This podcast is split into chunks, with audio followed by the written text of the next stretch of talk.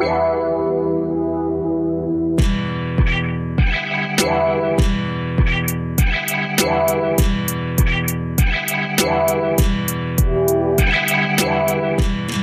und herzlich willkommen zur zweiten Folge von Notfallrettung Wissenschaft Toolbox zum Thema Fragebogenentwicklung. Und mit mir wieder Christian Elsenbass. Hallo Christian. Hallo Tobias.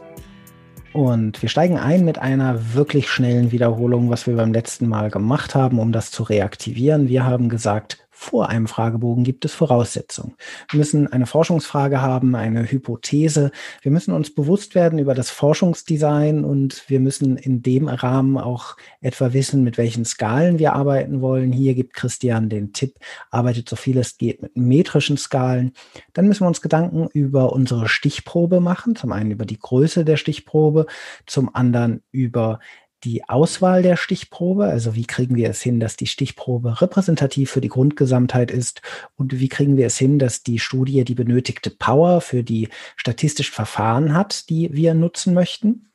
Ja, und wir sollten auf jeden Fall die ethische Komponente im Blick behalten. Da gibt es verschiedene Ethikkodizes, die wir für unsere jeweilige Forschung kennen sollten.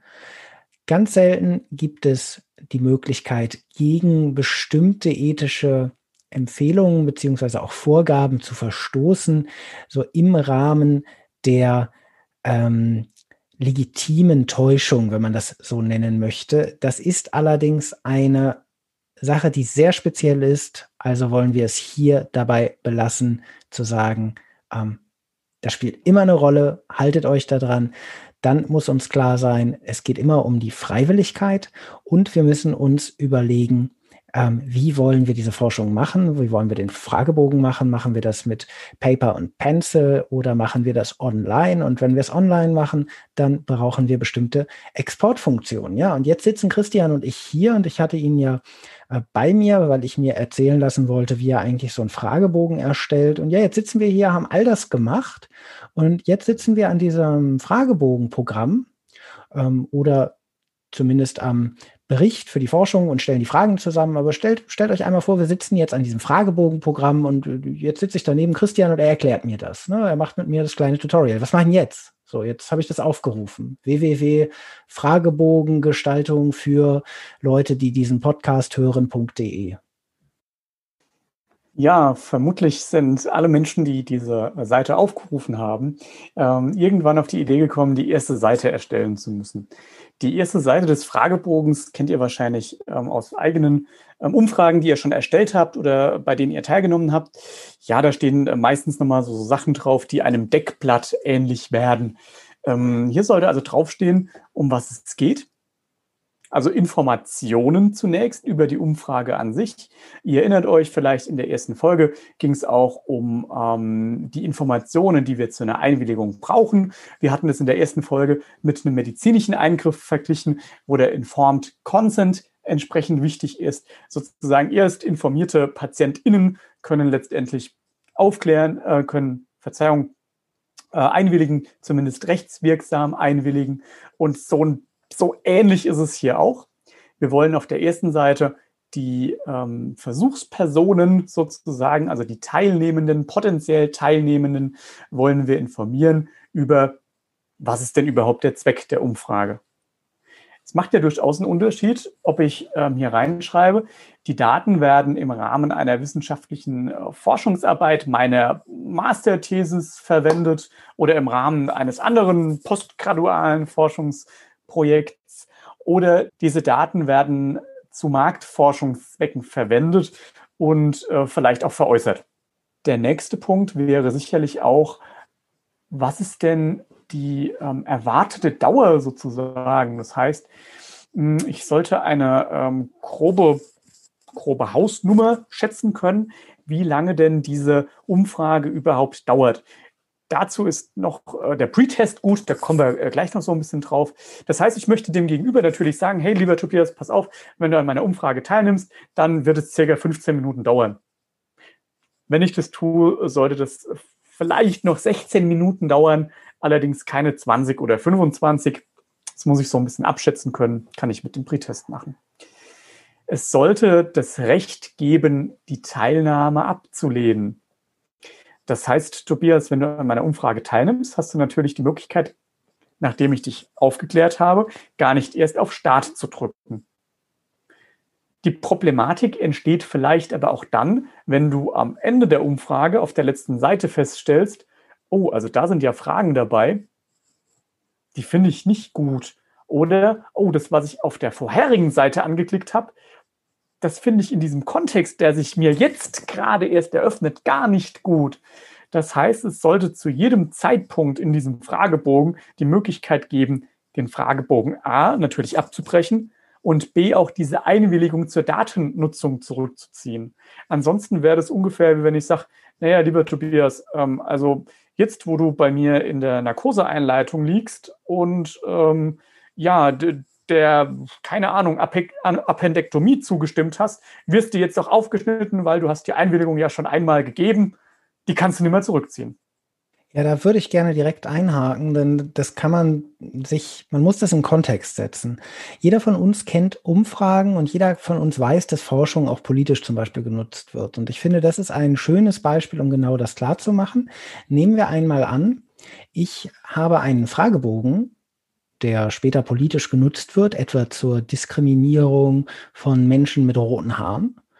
Ähm, und die Fragen sind alle so gestellt, dass ich eigentlich keine Antwort geben kann, die nicht zu einer Diskriminierung führt. Und hinterher steht dann in irgendeiner Zeitung, weil der Wissenschaftler mit offenbar böser Absicht das Ding veröffentlicht hat und an eine Zeitung gegeben hat, 90 Prozent aller Deutschen haben ein Problem mit Menschen mit roten Haaren. Und das ist natürlich Unfug. Also zum einen, weil es äh, nicht stimmt und zum anderen, ähm, weil es auch enorm verletzend ist für Gruppen, die bestimmte Merkmale haben. Und da muss man sagen, das ist eine reale Gefahr. Und man trägt natürlich mit jedem abgesendeten Fragebogen dazu bei, dass dieser Mensch, der diesen böswilligen Fragebogen macht, vielleicht ist das auch gar nicht böswillig, vielleicht ist das, also geht, geht mir jetzt nicht darum, um eine spezielle Gruppe, aber die Fragenformulierung kann einfach schon so problematisch sein, dass wir hm, vielleicht am Ende an etwas teilnehmen, wo wir sagen wollen, nee, das ist, bildet gar nicht meine Meinung ab.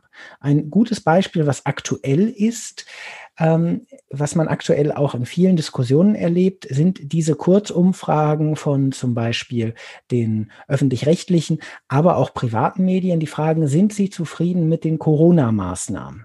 Da sieht man dann, Ganz viele Leute stimmen dazu, aber im persönlichen Gespräch stellt man fest, dass die meisten Leute sagen, ja, Moment, mit der bin ich sehr zufrieden, aber hier hätte ich es anders gemacht und so weiter. Und das ist ein Modus, in dem Medien funktionieren müssen. Also ich will das jetzt gar nicht so super verurteilen. Die Medien müssen reduzieren. Die können ja nicht sagen, ja, der Herr Sambale, der findet die eine Sache aber wichtiger oder ein Prozent finden dies, das, jenes ähm, sondern wenn ich einfach ein, eine Grundrichtung haben will, macht es Sinn. Aber es kann ja sein, dass ich für mich sage, an so einer Forschung, die mich nur Ja oder Nein fragt, will ich gar nicht teilnehmen. Und das muss mein Recht bleiben. Also danke, dass du das nochmal gesagt hast. Ja, gerne. Ähm, du hast eben auch nochmal ein ganz ähm, wichtiges Stichwort gesagt, auf das ich nur ähm, allerdings nur ganz kurz zu sprechen komme. Ähm, es gibt auch immer wieder implizite Biases, also ein implicit Bias. Du hattest ja eben schon erwähnt, dass eine Benachteiligung bestimmter ähm, Gruppen nicht äh, bewusst böswillig stattfinden kann, sondern dass es versehentlich und auch implizit stattfinden kann. Das heißt, es gibt immer wieder Sachverhalte, die sich sozusagen ähm, gerade in diesem Moment nicht zugreifbar in unser Bewusstsein einschleichen, die sozusagen unbewusst passieren oder implizit vorhanden sind. Ähm, und dieser implizite Bias oder Implicit Bias, wie der sich nennt, der kann sich auch in unserer Forschungsarbeit niederschlagen. Und deswegen muss es noch nicht mal bewusst sein. Es kann unter Umständen mir als äh, Forschendem gar nicht auffallen. Deswegen ist auch hier nochmal der Hinweis wichtig, A, so viel pre-testen wie möglich und B, ähm, immer wieder die Möglichkeit geben, abzubrechen und auch die Teilnahme zu widerrufen oder die Erlaubnis zur Verwendung der Daten ähm, zu widerrufen. Super. Okay. Das haben wir jetzt alles gemacht. Hm, was muss denn noch auf die Seite 1? Was fairerweise noch darauf sein sollte, ähm, ist, droht mir irgendeine Konsequenz bei Nichtteilnahme. Wir hatten im ersten Teil erwähnt, dass eine Teilnahme immer freiwillig erfolgen muss. Im Zusammenhang mit dem sogenannten Participation Bias. Auch an dieser Stelle ist Freiwilligkeit äußerst wichtig und auch ähm, ganz wichtig ist in diesem Zusammenhang zu erwähnen, dass bei Nicht-Teilnahme keine negativen Konsequenzen drohen. Das ist beispielsweise in der Arbeits- und Organisationspsychologie ein ganz, ganz wichtiger Punkt. Wenn ich zum Beispiel als Abteilungsleiter oder als Geschäftsfeldmanager ähm, sage, Herr Sambardo, Sie müssen an diesem äh, Test unbedingt teilnehmen, haben wir wieder den Participation Bias. Wenn ich allerdings sage, du kannst daran teilnehmen, kannst es aber auch lassen, es ist freiwillig, dann wäre es auch sinnhaft, dir ähm, glaubhaft versichern zu können, dass dir bei Nichtteilnahme keine negativen Konsequenzen drohen. Ja, man darf auch dann nicht vergessen, also schön, dass du auch nochmal die Freiwilligkeit äh, betonst. Wir interviewen ja gerade im Rettungsdienst durchaus auch mal Leute über ihre Arbeitgeber. Ähm, und auch da muss man ehrlicherweise sagen, natürlich haben wir da das Risiko, dass unsere Forschung richtig verzerrt wird. Entweder werden Leute dazu gezwungen, bestimmte Antworten zu geben, zu sagen, nee, bei uns im Betrieb ist alles gut. Wir erwarten von Ihnen, dass Sie das so und so ankreuzen. Das kann auch das muss gar nicht der eine Chef sein, der das sagt. Das kann auch der Gruppendruck sein. Ne? Wenn alle sagen, nee, ist doch gut bei uns, ist doch gut, hast du das schon ausgefüllt, hast du das schon zurückgemeldet. Ähm, und das Zweite ist eben, dass ich, wenn ich gezwungen werde, aber ich weiß, mir guckt keiner über die Schulter, naja, vielleicht kreuze ich da ja auch mal Blödsinn an. Also vielleicht schreibe ich dann da äh, rein, dass ich, weiß ich nicht, das Erste, was ich morgens gerne mache, ist mir einen übergroßen Hut aufzusetzen oder so. Und dann produziere ich damit statistische Ausreißer, ähm, die auf Summe gerechnet, weil das mit dem Hut ist natürlich ein relativ blödes, einzigartiges Beispiel. Aber gerade wenn es um Sachen zum Anklicken geht, ja, kann ja sein, dass alle Leute sagen, nö, das interessiert mich nicht. Ähm, und dann auf einmal kommt raus, ja, ganz viele Leute haben gesagt, diese und äh, jene Sache, die interessiert eigentlich gar nicht. Ähm, ja, das Problem scheint ja gar nicht so groß zu sein. Und nachher geht es aber wirklich um was ganz Relevantes für viele Leute. Gut. Ähm, was gehört noch auf die erste Seite? Fällt dir noch was ein? Ja, ähm, was ich definitiv als Inhalt empfehlen kann, ist der voraussichtliche Erkenntnisgewinn. Also was habe ich denn damit überhaupt vor und zu welchem Mehrwert wird diese Arbeit denn überhaupt beitragen? Wie ich denn vorhabe, die Vertraulichkeit zu gewährleisten. Das heißt, hier hake ich nochmal ganz kurz ein, Vertraulichkeit gewährleisten heißt, an wen gebe ich denn diese Daten, vor allem auch die Roh Daten weiter, die Primärdaten. Bleiben die bei mir persönlich auf meiner ähm, physischen Festplatte, gebe ich die an die Prüfungskommission meiner Uni weiter, weil die das vielleicht sogar vorschreibt. Viele Universitäten sagen, dass bei einer wissenschaftlichen Arbeit ähm, die Primärdaten zum Beispiel in Form von ähm, einer CD oder bei einem Upload auf Moodle beispielsweise hochgeladen werden müssen. Ähm, das halte ich übrigens auch für einen wissenschaftlich sehr sauberen Prozess, dass wir ähm, jederzeit unsere Forschung transparent nachvollziehbar haben können. Und dazu gehört auch das Darlegen von Primärdaten. Das ist so wichtig, ähm, dass es eigentlich schon so ein großer Punkt ist, dass wir eine eigene Folge darüber äh, machen könnten. Deswegen halte ich es kurz. Es gab in der Vergangenheit auch immer wieder schwarze Schafe unter den Forschern, wie der Herr Wakefield, der sich im Bereich der Impfung total viel Datenlage einfach zusammengefaked hat. Es ist tatsächlich äh, rein erstunken und erlogen gewesen. Und dafür möchte man einfach äh, Forschende und auch Forschungsteilnehmende bewahren, indem man sagt, ihr müsst eure Primärdaten und eure äh, Rechenoperationen sozusagen ähm, transparent und nachvollziehbar halten. Ähm, ich könnte beispielsweise angeben, auf meiner ersten Seite, die Forschungsdaten werden ähm, den Beteiligten der Prüfungskommission meiner Masterthesis digital zur Verfügung gestellt. Nach Ablauf der Aufbewahrungsfrist von x Jahren werden die Daten die Primärdaten vernichtet. Andererseits ist es bei vielen Forschungsgesellschaften so, dass diese Primärdaten auf eine Forschungsdatenbank kommen und auf dieser Forschungsdatenbank sehr, sehr, sehr lange aufbewahrt werden. Darüber sollte man fairerweise ähm, auch aufklären. Dazu noch zwei Punkte. Also Wakefield kurz zur Einordnung. Ihr könnt das auch mal googeln. Es ist okay, dass wir den Namen hier nennen, denn das ist ein sehr berühmter Fall. Äh, es ging da um eine Lancet-Publikation, nämlich dass Impfungen Autismus verursacht. Da kommt übrigens das Gerücht her. Ähm, ja, und liebevoll wird dieser Mensch, der inzwischen auch keine Approbation mehr hat, äh, auch als Fakefield bezeichnet ähm, in der Forschungscommunity, weil er uns natürlich einen Bärendienst erwiesen hat, ähm, indem er A, Forschung unglaublich glaubwürdig gemacht hat und B, sehr viele Eltern verunsichert hat, die oft ja auch nur das Beste für ihr Kind wollen. Also wir sehen, welche Verantwortung ist ähm, oder damit einhergeht. Dazu möchte ich aber noch sagen, denkt bei der Datenaufbewahrung bitte daran, wir haben Datenschutzgesetze und Menschen haben auch ein Anrecht darauf, insbesondere wenn es personenbezogene Daten sind. Und das passiert ja auch manchmal, ähm, dass diese Daten Ihnen in irgendeiner Form zur Verfügung gestellt werden können. Das bedeutet, ähm, denkt bitte daran, sprecht da mit eurer Universität, was ist der Modus operandi, wie ihr da vorgehen müsst, damit das datenschutzmäßig sauber ist. Ne? Weil wir wollen alle forschen, wir wollen das alle fördern und das ist auch super. Ähm, wir müssen aber aufpassen, dass wir A, die Persönlichkeitsrechte der Leute nicht verletzen, ganz klar. B, aber auch Gesetze, die ja eigentlich gar nicht gemacht wurden, um uns den Fragebogen schwer zu machen, sondern einfach zum Schutz der Daten sind, dass wir die nicht brechen. Gut, okay, jetzt habe ich nochmal ähm, dir kurz reingequatscht. Ähm, jetzt sind wir mit Seite 1 eigentlich fertig, oder? Das haben wir jetzt alles draufgepackt, oder? Fällt dir noch was ein? Äh, nee, Tobias, du hast äh, völlig recht. Auch sorry für das kurze Abweichen nach rechts oder links. Noch ein ganz kurzer Hinweis, bevor äh, wir weitergehen. Versprochen ist nur ein ganz kurzer. Wir hatten gesagt, dass äh, Wissenschaft, äh, wissenschaftliche Prozesse immer transparent und nachhaltig nachvollziehbar sein sollten. Deswegen ähm, ist übrigens Excel kein adäquates Programm, um eine wissenschaftliche Datenaufbereitung zu machen. Da fehlt es einfach an Nachvollziehbarkeit, auch wenn ich mir schnell mal ein Median oder ein tolles Balkendiagramm plotten kann. Aber ich kann später nicht mehr nachvollziehen, wie, das, wie die verschiedenen Operationen entstanden sind. Der andere Punkt ist, das trifft auch ähm, so ein bisschen auf unsere ähm, erste Folge der, der, auf unsere erste Fragebogenfolge zu. Verschiedene ähm, Seiten bieten direkt eine Schnellauswertungsfunktion, wo man sich tolle Balkendiagramme oder Kuchendiagramme machen kann. Ähm, das ist schwierig, weil außer die irgendwo hindrucken und hinkleben, kann ich mit denen nichts machen. Es weiß hinterher also keiner mehr, wie diese Diagramme, diese Grafiken und diese Rechenoperationen zustande gekommen sind. Deswegen wäre für mich äh, diese Option, ob das eine Seite jetzt kann oder nicht, also das wäre für mich nicht interessant, weil das einfach ähm, in der Welt der Wissenschaft, außer mal eine schnelle, informelle ähm, Datenauswertung, so dass ich mal schnell gucken will, was meine Stichprobe gerade macht, es hat wirklich keine Bedeutung in der seriösen Wissenschaft. Super.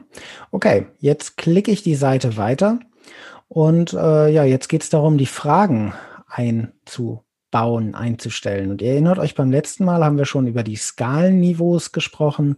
Das, ähm, ja, das wiederholen wir gleich nochmal. Aber was für andere Tipps hast du denn noch, was die Fragen angeht? Wenn es um die Beantwortung von Fragen geht, wäre natürlich zunächst mal wichtig, dass wir eine gute, verständliche Frage gestellt haben. Dazu kommen wir im Pretest gleich nochmal drauf. Bei den Antwortoptionen habe ich hier mehrere Möglichkeiten. Wir hatten in der ersten Folge ja schon bei den Zahlen ähm, die verschiedenen Skalenniveaus erwähnt. Das wäre vor allem wichtig, wenn ich mir ähm, Antwortoptionen als Zahlen ausgesucht habe. Wenn ich dich jetzt zum Beispiel frage, Tobias, wie alt bist du, dann hast du vielleicht die Möglichkeit, eine Zahl einzugeben.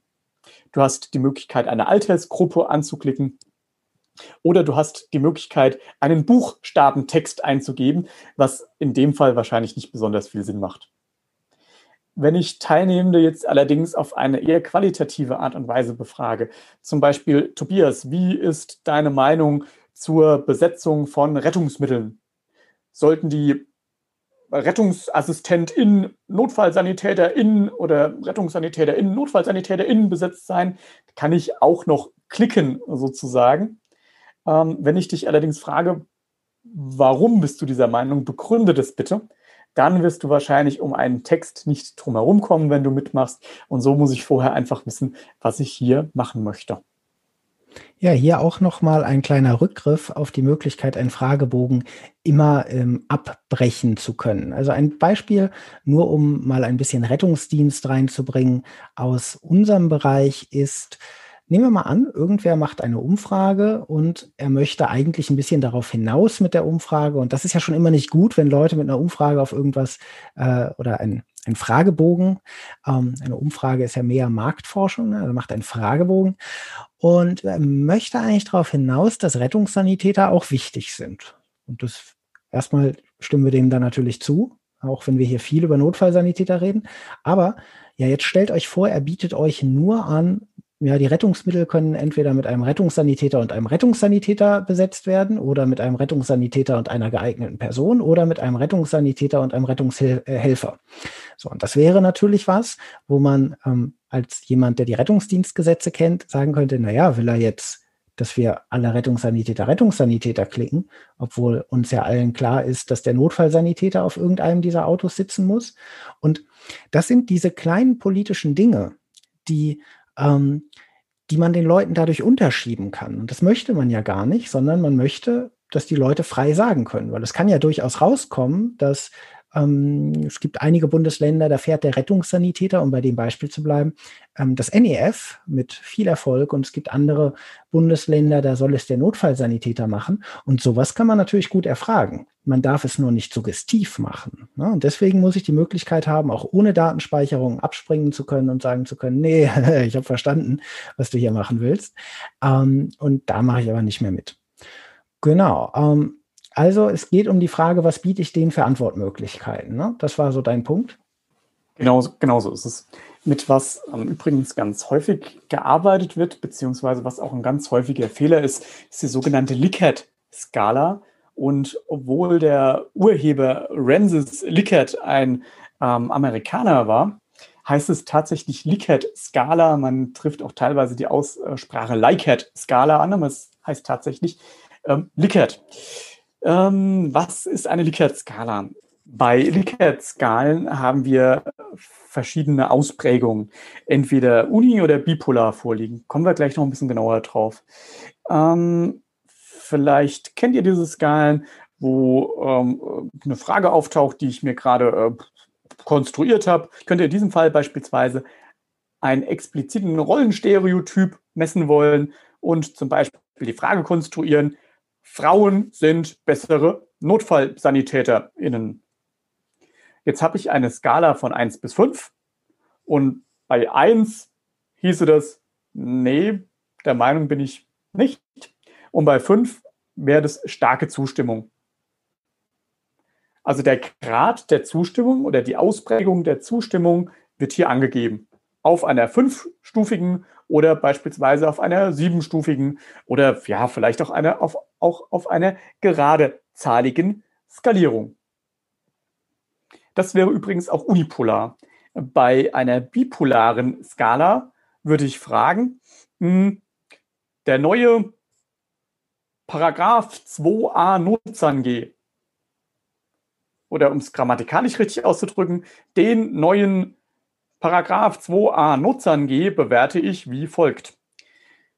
Bei einer bipolaren Skala habe ich jetzt den einen Pol, der sagt schlecht und auf der einen Seite, auf Verzeihung, auf der anderen Seite einen Pol, der sagt gut. Ich habe also zwei Pole, gut und schlecht und messe nicht mehr nur die Ausprägung von gut, sondern ich habe gut und schlecht und sozusagen einen Nullpunkt in der Mitte.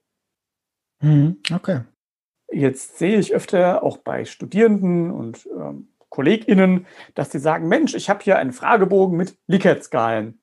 Und meinen letztendlich, ich habe hier eine Frage, die entweder in diesem unipolaren oder bipolaren Charakteristikum erstellt wurde. Jetzt kommt ähm, allerdings etwas hinzu, das aus dem Bereich der ja, Methodik sozusagen kommt.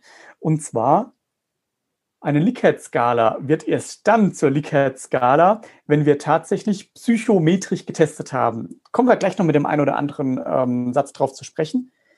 Wenn ich diese Skala allerdings nicht getestet habe, dann ist es auch keine Likert-Skala, sondern eine ganz normale Ad-Hoc-Skala oder von mir aus auch Rating-Skala. Und zu einer Likert-Skala wird diese Rating-Skala erst, wenn sie verschiedene sogenannte psychometrische Tests durchlaufen hat. Das ist wichtig, weil wir ähm, auch über die sogenannten Skalenniveaus gesprochen haben. Zunächst ist diese Rating Scale oder Ad-Hoc-Skala, wie auch immer man sie nennen möchte, diese nicht getestete Skala mit den verschiedenen Ausprägungen, ob, egal ob uni oder bipolar, ist zunächst ordinal skaliert. Das heißt, ich kann da zwar eine gewisse Rangfolge draus bilden, das war es allerdings auch schon. Und zu einer metrischen Variable oder zu einer Intervallskala wird diese Rangskala erst durch diese psychometrischen Tests also intervallskaliert ist die Skala erst dann, wenn es auch eine Likert-Skala ist und die Likert-Skala ist getestet. Okay, und ihr seht schon, die Likert-Skala ist also im Grunde eine Übersetzung, wenn man es so möchte, einer ja, von Platzhaltern, wenn man so will, für etwas, was ich auch in Nummern ausdrücken könnte. Das ähm, Ding ist, dass eine Nummer hier nicht zwangsläufig für eine Nummer steht. Also wenn ich eine Likert-Skala mit 1 bis 5 einfach als Platzhalter nehmen würde, müssten wir halt fragen, ist der Abstand zwischen 1 und 2 genauso groß wie zwischen 4 und 5 und ist 2 das Doppelte von 4 und so weiter. Das bedeutet, die Grundskalen, die wir euch erläutert haben, also nominal, ordinal, Intervall, die gibt's immer noch. Ja, Likert-Skala ist diese spezielle Form und das ist wichtig, denn die wird ständig in diesen Fragebögen verwendet. Ja, und ähm, wenn wir jetzt das mal mit den Skalen geklärt haben, was wir denn da so machen, ja, würde ich vielleicht noch einen kurzen Exkurs machen. Ähm, das haben wir beim letzten Mal nicht erzählt, denn ja, überlegt ganz kurz, drückt ruhig auf Pause. Was ist denn die Schmerzskala eurer Meinung nach? Nominal, ordinal, also ich rede von der numerischen Rating-Skala, nicht von der visuellen Analogskala. Ist das nominal, ordinal, oder intervallskaliert beziehungsweise kardinal. Ja, das war der Begriff. So, wenn ihr Pause gemacht habt, hört ihr jetzt die Auflösung. Also es ist eine Ordinalskala, denn äh, ein Schmerz von 4 ist nicht das Doppelte wie ein Schmerz von 2. Und ein Schmerz von 8 ist nicht das Doppelte wie ein Schmerz von 4. Und dementsprechend mh, hm, schwierig ist es natürlich auch mit dieser Skala umzugehen, zumal auch meine vier eine andere ist als die vier von, vom Christian vielleicht. Also, und das kommt ja auch darauf an, wo habe ich den Schmerz. Also vielleicht äh, hat Christian eine relativ hohe Toleranz, was Kopfschmerz angeht, aber wenn er sich den kleinen C stößt, dann, äh, dann ist es sozusagen gleich eine 10. Und ich, ich bin vielleicht genau andersrum. Kopfschmerzen, ja, die sind bei mir, auch wenn sie bei anderen leicht sind, vielleicht sehr stark, aber mein kleiner C ist quasi aus Stahl. Ähm, und das macht den Umgang damit echt schwierig. Lass uns aber noch kurz weiter über die Fragen sprechen. Wie formulieren wir denn die Fragen noch? Also wir haben ähm, darüber gesprochen, äh, ja, wir äh, nutzen da die richtige Skalen, äh, das, die richtige Skala. Im Zweifelsfall müssen wir auch irgendwie was, muss was getestet sein. Aber worauf muss ich denn bei der Formulierung der Fragen jetzt noch achten? Jetzt habe ich ja quasi erstmal mir das Ergebnis angeguckt, die Antwort, wenn man so will. Ja, das ist einerseits etwas total Banales, auf der anderen Seite etwas total Schwieriges. Bei den Fragen müssen wir unbedingt darauf achten, dass die Fragen nicht nur für einen selbstverständlich sind, sondern dass diese Fragen im Prinzip für eine möglichst große Gruppe, nämlich die, die ich befragen will, verständlich sind. Das Phänomen kennt ihr vielleicht, zumindest ich kenne es ganz gut. Nicht alles, was in meinem Kopf und in meiner kleinen Welt Sinn macht und sich gut anhört, ähm, trifft auch auf die Lebensrealität der anderen zu. Das heißt, die Frage muss ähm, verständlich sein. Im besten Fall ist die kurz, kur, Verzeihung, ist die kurz, knapp, präzise formuliert. Vielleicht auch, wenn das Programm das hergibt oder als Nebensatz, vielleicht auch macht hier eine kleine Hilfestellung je nach Frage einen Sinn. Die einfachste Regel, wie man eine Frage formuliert, ist wie du schon sagst, kurz und wenn ich viele Atempausen brauche, um die Frage vorzulesen, dann ist sie vielleicht noch nicht kurz genug. Das ist so eine ganz einfache Formel, die man sich da nehmen kann. Ähm, denkt dran, keine eingeschobenen Neben- oder Hauptsätze. Also versucht das zu vermeiden. Geht nicht immer perfekt, ist uns bewusst, aber das macht es einfacher. Naja, und ich würde auch noch empfehlen, überlegt, mit wem ihr sprecht es gibt durchaus Begriffe, die wir im Rettungsdienst verwenden und wenn wir Rettungsdienstler befragen, die vollkommen in Ordnung sind, weil für uns ähm, bestimmte, nehmen wir mal den Einsatz abarbeiten. Das ist formalsprachlich falsch. Jetzt kann ich im Rettungsdienst damit rechnen, dass ähm, ja jemand das versteht. Na, wenn ich sage, ähm, wie arbeiten Sie diesen Einsatz ab? Ne? Das ist jetzt eine komische Frage, die ich stelle. Und bei solchen Begriffen seid bitte vorsichtig. Ihr könnt auf jeden Fall durchaus mal ein bisschen Soziolekt, nennt sich das, verwenden. Ähm, aber sorgt dafür, dass das Ganze auch noch lesbar bleibt und sorgt dafür, dass ihr möglichst neutral formuliert und darauf verzichtet, solche Ausdrücke zu verwenden. Ja, aber nur so ganz kurz, denkt an eure Zielgruppe, wie versteht die das? Und manchmal versteht ja unsere Zielgruppe auch ähm, bestimmte Begriffe nicht, die wir vielleicht nur aus unserem Studium kennen. Das darf man auch nicht vergessen. Ja, wenn ich dann da anfange, eben mit dem Wort Soziolekt oder sowas, dann, ähm, dann gucken die mich vielleicht ja auch doof an, weil sie sagen, tut mir leid, das ist nicht in meinem Alltagsvokabular. Also auch da wählt eure Vokabeln weise. Manchmal ist es gar nicht so einfach, sich zu fragen, ähm, was denn auch für den anderen weise und verständlich ist.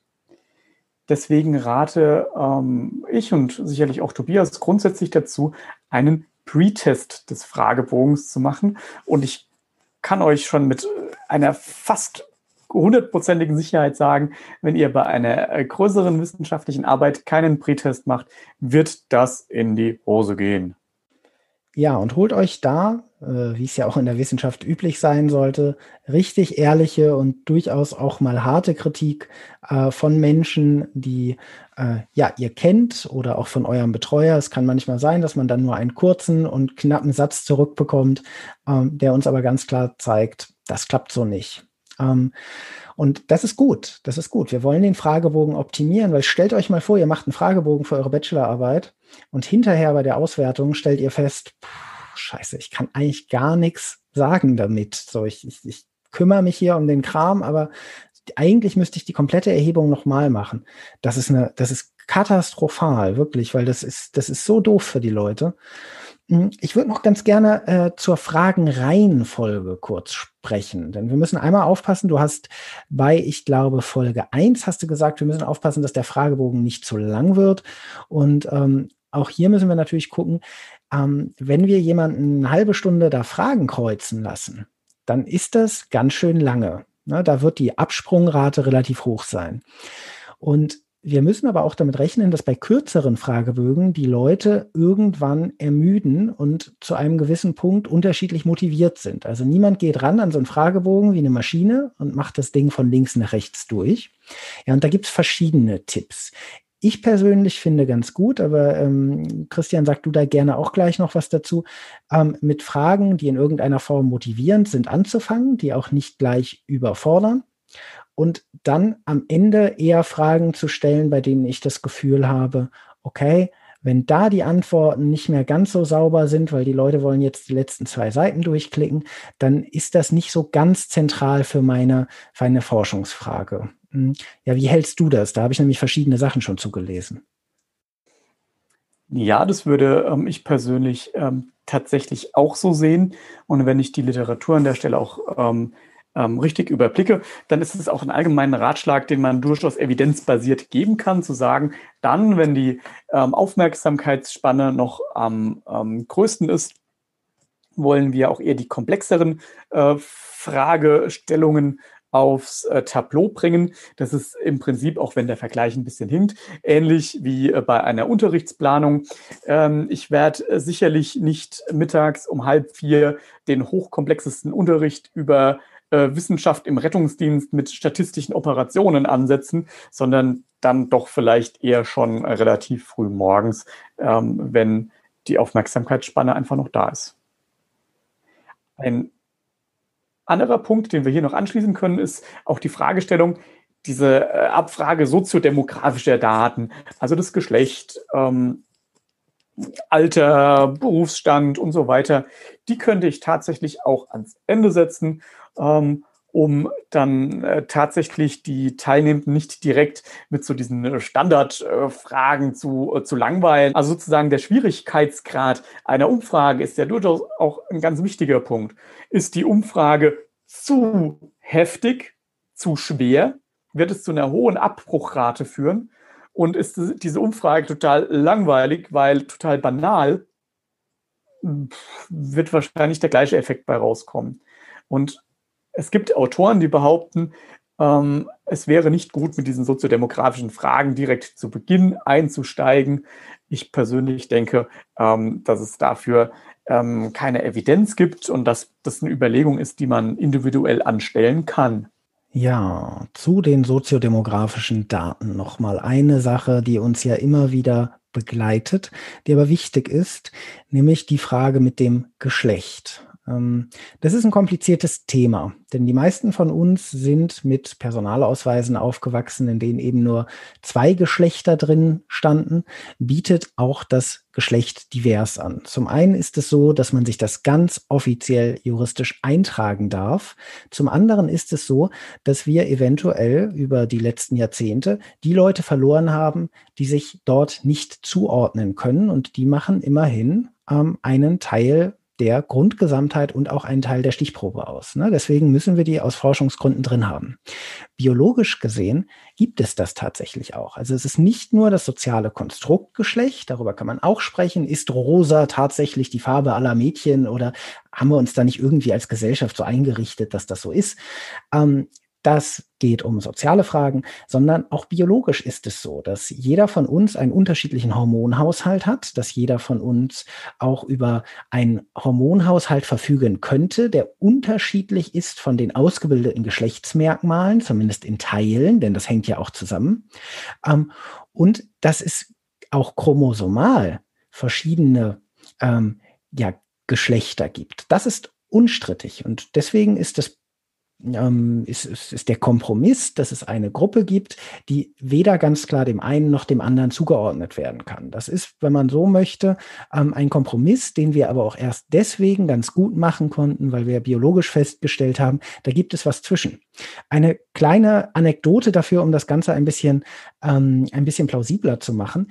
Beim Frauensport spielt es auf olympischer Ebene eine Rolle, wie hoch der Testosteronspiegel ist. Tatsächlich. Das ist ein, eine relevante Frage, denn Testosteron hängt mit Muskelmasse zusammen. Und alleine das zeigt uns ja, dass obwohl das Menschen sind, die sich als Frauen verstehen, die als Frauen sozialisiert wurden, die auch ähm, zwei X-Chromosomen haben, dass das vielleicht einfach hm, nicht ganz so binär ist, sondern auch einen Graubereich dazwischen gibt. Und das ist wichtig abzufragen, ohne das Ganze politisieren zu wollen. Das möchte ich an dieser Stelle gar nicht, sondern ich möchte nur sagen, es ist eine biologische Kategorie. Ne? Und deswegen nehmt die damit rein. Es ist nicht nur anständig den Leuten gegenüber, sondern es ist wissenschaftlich auch korrekt. Das ist schön, dass du das nochmal hervorhebst, Tobias. Ähm, du, du, du, weißt auch, dass ich in dieser, ähm, in dieser Frage auch sehr konsequent bin, wenn ich einen Fragebogen öffne, ähm, in dem äh, das Geschlecht binär angegeben ist mit ähm, Mann, Frau beispielsweise oder weiblich und männlich, dann ähm, mache ich diesen Umfrage, diesen Fragebogen auch in aller Regel direkt wieder zu, wenn es hier nicht direkt zu erkennen ist, dass es Gründe hat. Und Gründe dafür tatsächlich bei drei vorhandenen biologischen Geschlechtern, bei einem Personenstandsrecht und ähm, bei einem allgemeinen Gleichstellungsgesetz, wie gesagt, nur zwei dieser drei Geschlechter zu erheben, das ist nicht schlüssig.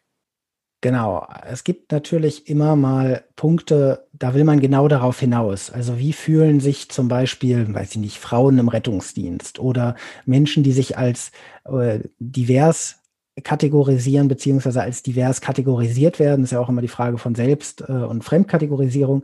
Aber wie geht es denen? Da ist es natürlich wichtig herauszufinden, was ist mit denen. Da kann ich dann eine Vergleichsgruppe machen oder sonst was. Aber da ist mein Ziel natürlich die Auswertung dieser Leute. Aber im Regelfall ähm, will ich Geschlecht ja als Variable drin haben, um am Ende auch mal zu gucken, hm, wie geht es den Leuten mit dieser und jener Sache? Das muss gar nicht konkret Teil meiner Forschungsfrage sein, kann natürlich aber auch ein Nebenbefund sein, dass wenn wir zum Beispiel eine Befragung über ähm, Heben und Tragen im Rettungsdienst machen, dass es da vielleicht tatsächlich geschlechtlich, ähm, ähm, dass da das Geschlecht eine Relevanz hat, weil wir doch häufiger wissen, Männer verfügen öfter über mehr Muskelmasse. Wichtig, statistische Verteilungen, die sich überlappen. Ja, also ich, äh, ich bin 1,70 Meter groß. Ähm, ich habe definitiv weniger Muskelmasse als äh, eine Auszubildende, die wir mal hatten, die 1,90 Meter groß ist. Und das sind natürlich die wichtigen Punkte, wo man immer sagen muss, Statistik bildet nie wirklich nie den Einzelfall ab, sondern Statistik macht eine Aussage über Gruppen. Und das sind gute Aussagen, das sind Aussagen, mit denen wir echt weit gekommen sind, gesellschaftlich und wissenschaftlich. Aber das muss uns immer klar werden. Ne? Wir untersuchen hier Gruppen die Antworten.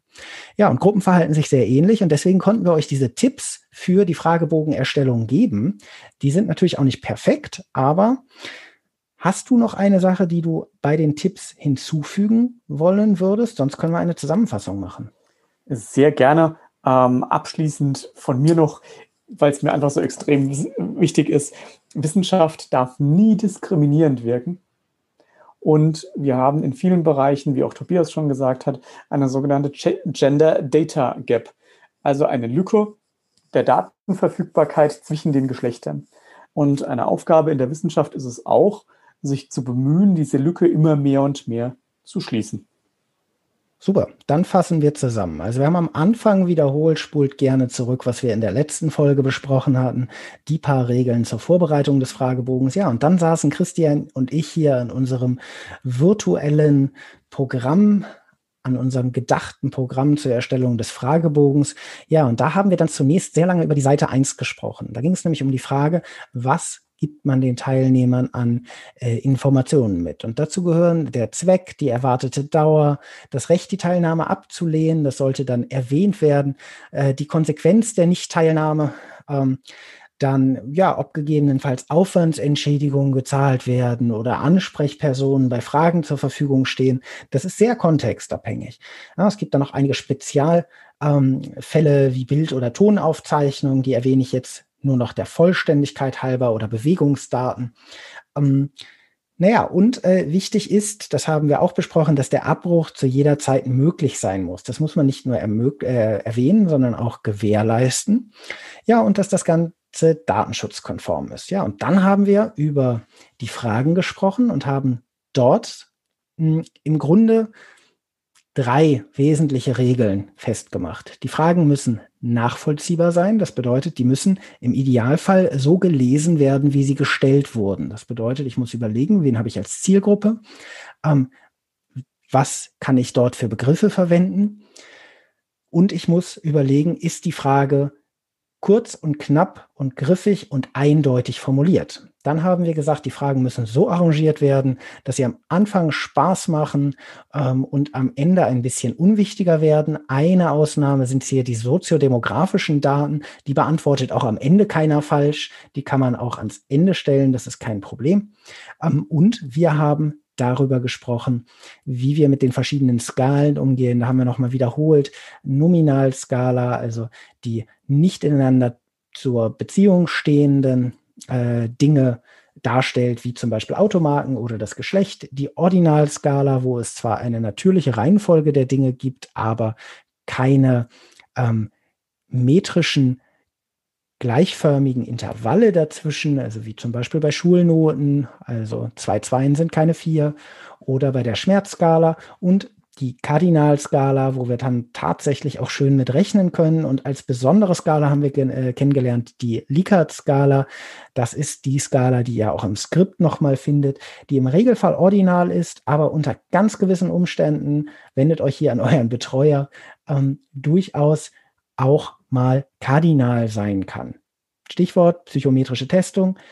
Ja, und ganz zum Schluss haben wir nochmal über den Prätest oder den haben wir immer mal erwähnt, macht einen Prätest, sorgt dafür, dass der Fragebogen auch tatsächlich vernünftig ähm, vorbereitet ist, bevor ihr den rausschicken könnt. Und als allerletzten Punkt, den haben wir noch nicht erwähnt, ihr könnt natürlich auch sogenannte validierte Fragebögen verwenden. Das bedeutet, ihr besorgt euch Fragebögen, die schon relativ gut durchgetestet sind und damit valide Ergebnisse produzieren. Das ist eine gute Möglichkeit, gerade in der Psychologie, ähm, zum Beispiel in der Arbeits- und Organisationspsychologie gibt es zahlreiche validierte Fragebögen und naja, Rettungsdienstforschung ist ja auch häufig Forschung über Arbeitswelt.